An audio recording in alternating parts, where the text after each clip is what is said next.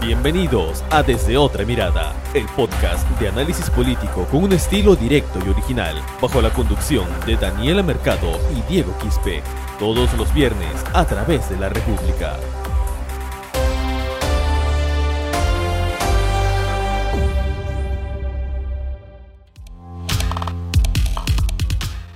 Amigos que se conectan a su podcast desde Otra Mirada? Los saluda en la edición número 17 su amigo Diego Quispe y hoy tenemos un tema muy importante electoral y también que tiene un poco de trascendencia histórica que tiene que ver con las listas congresales que han que ha rechazado el Jurado Nacional de Elecciones en el Partido Aprista peruano. Y antes que todo también vamos a dar la bienvenida a nuestra compañera Daniela Mercado que nos acompaña como siempre en estas ediciones del podcast. Daniela, ¿qué tal? Bienvenida. Hola Diego, hola a todos nuevamente que quienes nos escuchan en este nuevo podcast de análisis político.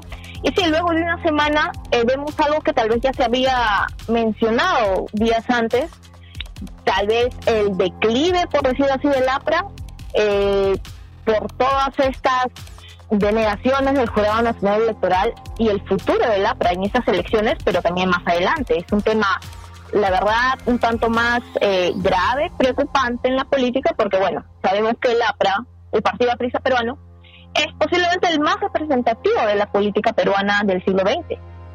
Exacto, por, por la historia. Justo antes de, salir al aire, conversábamos, ¿no, Daniela?, sobre, discutíamos sobre cuándo exactamente es la fecha que inicia su existencia el Partido Aprista, ¿no? Y hay dos, hay, dos hay, hay una controversia ahí, ¿no? Porque por un lado el Partido Aprista se dice que fue fundado en México, cuando Díaz de la Torre fue exiliado, pero está la otra teoría, ¿no? De que existe a partir de 1930, claro, en nuestro país.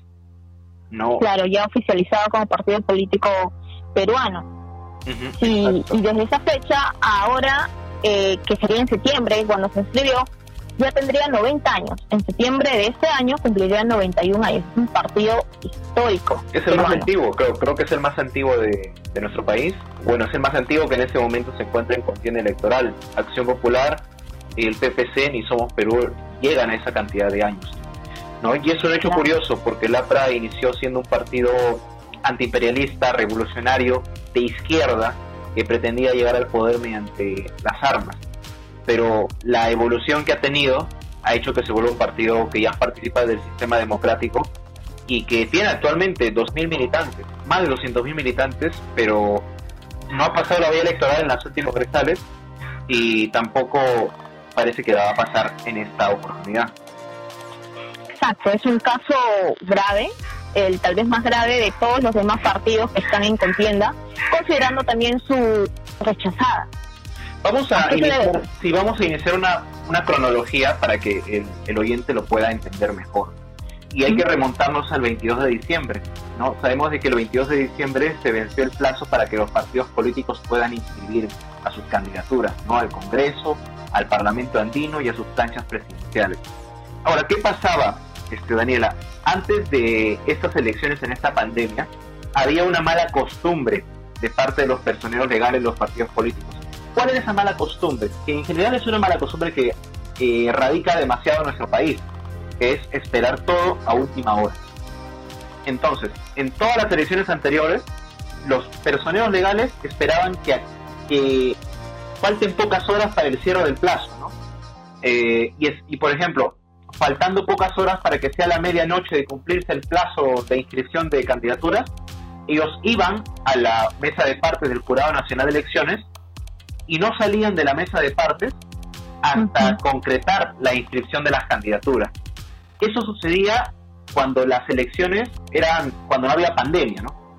Iban faltando pocas horas al jurado, entraban a mesa de partes y no salían de ahí hasta concluir el trámite. Y lo hacían a última hora. Pero ahora, ¿qué ha pasado? Como estamos en pandemia, la inscripción de las candidaturas es de manera virtual, a través del sistema del Jurado Nacional de Elecciones. Entonces, el día 22 de diciembre, a las 5 y media de la tarde, el personero legal del Partido Aprista, José Germán Pimentel, comienza a cargar al sistema todas las listas. Comienza a cargar al sistema todas las listas. Y eso es un dato muy curioso, Daniela, porque eh, en sí las listas al Congreso pudieron haberlas eh, presentado de manera virtual tranquilamente cada secretario regional de cada circunscripción electoral. Pero en el caso del APRA es muy curioso porque al final toda, esperaron que llegue toda la información de regiones a Lima para que sea solamente el personero general, José Pimentel, el que se encargue de subir todo. Entonces, el cuando empezó a, en qué, a partir de qué hora? A partir de las cinco y media del día 22. Es decir, el último día. Exacto, a menos de siete horas para que cierre el plazo. Y el problema es el siguiente, en el APRA pensaron que esto que la manera virtual iba a ser lo mismo que la manera presencial. Es decir, a partir de, desde el momento en que yo entro al sistema, el sistema no me puede votar a mí hasta que yo concluya la inscripción, porque yo estoy iniciando el proceso de inscripción eh, antes que termine el plazo y por lo tanto el sistema no me puede cortar. Pero se equivocaron. A la medianoche el sistema cerró. Cerró totalmente. Y solamente... Y no se llegaron a subir. Claro, y ya sabemos qué pasó después, ¿no? Cuántas listas eh, lograron inscribirse. Así es, como mencionas, Diego. Al final de todas las 27 listas que tenía la ¿cierto, ¿no, Diego? Exacto. De los 27 solo se escribieron tres. Eh, bueno, aparte de la presidencial. Tenemos eh, la plancha presidencial liderada por Nidia Vilches, la de Arequipa, la de Junín y la de peruanos en el extranjero. Ojo que la de Junín está aún en apelación porque se declaró improcedente también y está próximo a resolverse por el Pleno del Jurado Nacional de Elecciones. Es decir, eh, y justo el mismo 22 de diciembre recuerdo que Nidia Vilches salió a anunciar que va a participar de, la contienda electoral, salió dándose la mano con Carla García en una actividad, ¿cierto? Una actividad proselitista. Y al día siguiente anuncian que solo se presentó tres listas. Entonces fue un caos, ¿no? Fue como que de lo que estaban bien pasó a la, lamentablemente, la realidad de, de lo que ahorita está pasando con el APRA. ¿Por qué hubo ese problema? En su momento, al día siguiente, el 23 de diciembre, cuando se conoció de que las listas de APRA no fueron escritas, sino solo estas tres, eh, Nidia Vilches a la prensa, bueno, se reunió de emergencia con, con, los, con el personero, con los militantes y todo ello, y después salió a la prensa a decir, a denunciar prácticamente mediáticamente que había posiblemente una mano negra, ¿cierto? Que haya provocado que estas listas no se hayan presentado ante, no se hayan cargado al sistema de Clara y por ende no hayan sido registradas como debería ser de acuerdo al cronograma y, el reglamento que, que impuso el Jurado Nacional de Elecciones. Entonces, esto se muestra más de la crisis interna que hay en el APRA. Miguel Vilches dijo que iban a iniciar una investigación eh, interna al respecto y bueno, que iban a apelar a todas las instancias. Pero hasta el momento no ha sido rechazada la mayoría de ellas. Hasta salió Carla García, que eh, era la cabeza de lista de candidatos al Congreso por Lima. Carla García dijo, hay que evaluar retirar al personero legal del partido aprista. Porque lo que denunciaba Nidia Vilches es que había cierta cúpula, que en su momento estuvo ligada a Alan García, eh, que no quería la renovación de cuadros en el partido aprista. Entonces, eh, Nidia Vilches salió también a denunciar eso. Eh, José, José Pimentel, que es el personero en sí, es el principal responsable de esto.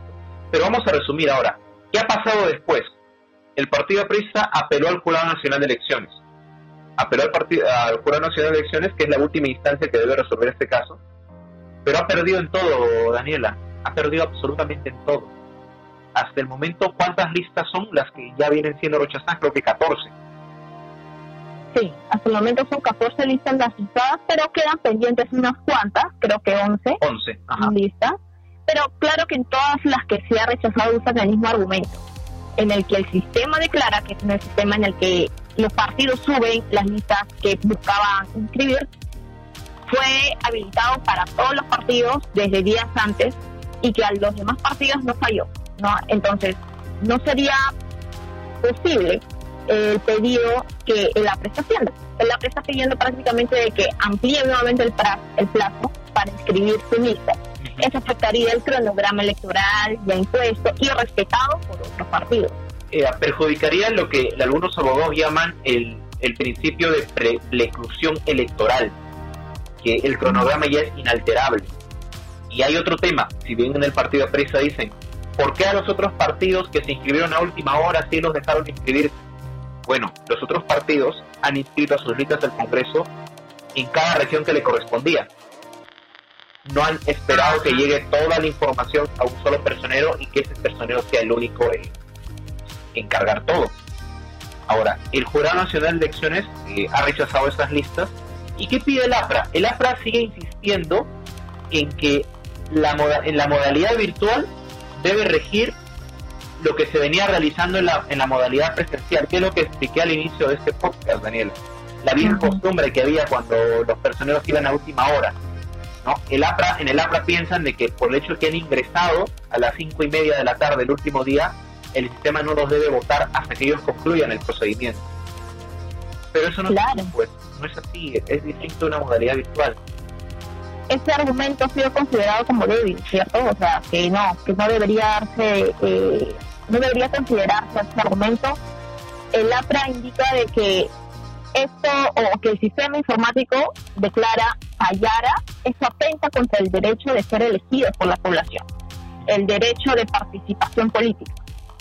Pero es posible que un partido con tanta historia, con tanta experiencia política, no haya podido prever esta situación no haya podido eh, considerar que este sistema virtual sea tal vez mucho más distinto a lo que fue el presencial? ¿Por qué basarse solo en la misma costumbre? ¿O acaso realmente es como indicó Miguel Vilches en su momento, que hay ciertas fuerzas dentro del APRA que no quieren una renovación? Pero ojo, que ese cambio de, bueno, no renovación va a implicar graves consecuencias al partido, tal cual está ahora. Exacto.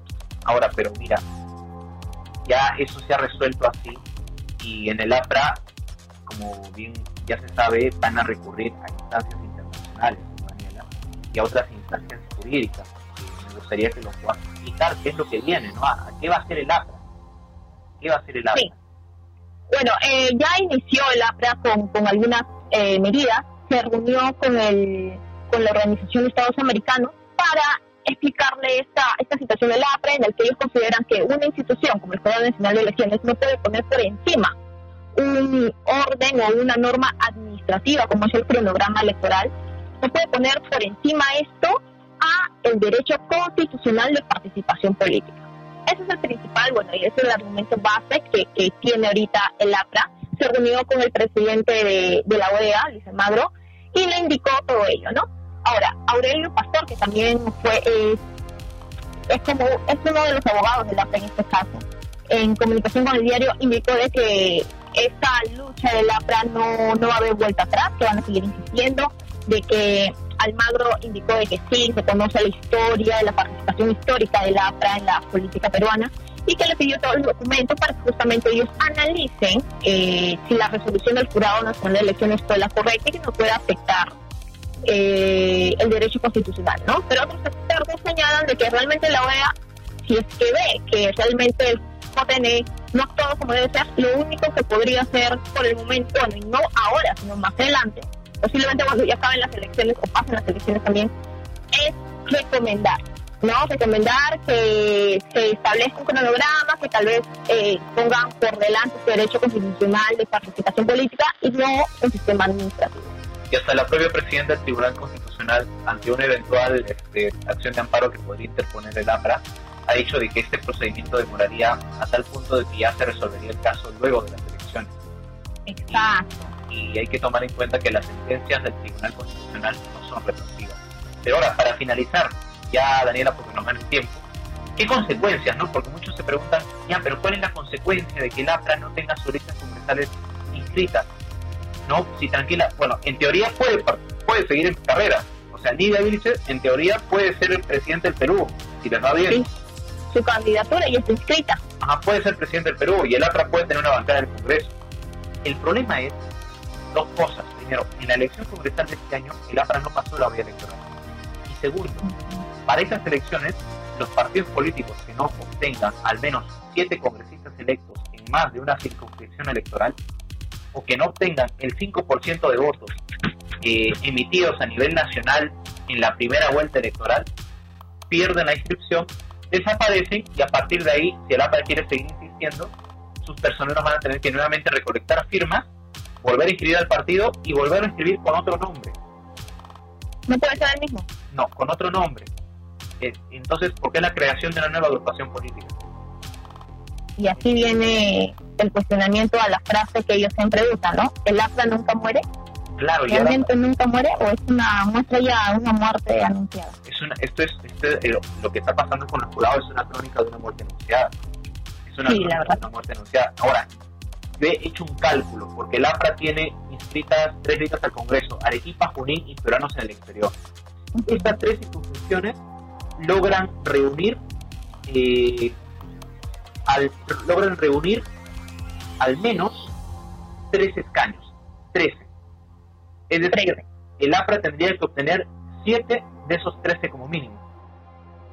O si no, obtener 1.264.397 votos. Pero, o sea, eso es en teoría. ¿Lo puede hacer? Sí lo puede hacer tranquilamente, con esas tres listas al Congreso. El problema es que ya el APRA no tiene el respaldo de antes. Y tendría que ser una campaña política recontra impactante. En los, en los sondeos, en los últimos sondeos de esos meses, el APRA ni siquiera figura en el 1% de, de la intención de voto. Claro, el declive del APRA comenzó a notarse desde el 2016.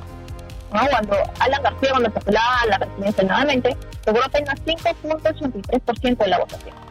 A pesar de, la alianza con el PPC, ¿cierto? Estaba aliada ahí con Lourdes Flores, bueno, que era la cabeza en ese momento. Y bueno, ya pasó, pasó a, los congresos, también tuvo poca participación. Y bueno, en este congreso de 2020 no tuvo ninguna participación. Eso también fue una muestra de, nuevamente, la crisis interna en el APRA, la falta de la reorganización del APRA. Ahora, la, en, el mes de diciembre, cuando yo entrevisté a Nidia Vilches, ella me dijo de que si rechazaban todas las listas al Congreso, ella evaluaría retirar su candidatura presidencial. Con esto terminamos el programa por hoy. Muchas gracias a los oyentes que se conectaron a través de este podcast desde otra mirada. Quizás en unas próximas ediciones, cuando ya sepamos realmente qué va a ser del APRA con sus listas rechazadas, eh, podemos hablar de las, de las cosas que ocasionaron, de los aspectos que ocasionaron eh, el declive de uno de los partidos más históricos. Claro. Claro, y, es importante señalar que si un partido no participa en estas elecciones, simplemente pierde su registro, cierta su vigencia, la eliminación del partido. Muchas gracias nuevamente por escucharnos y será hasta la próxima semana con nosotros. Hasta luego. Esto fue Desde Otra Mirada, el podcast de análisis político con un estilo directo y original. Sigue nuestros episodios a través de Spotify, iBox, Google Podcast y las redes sociales de la República.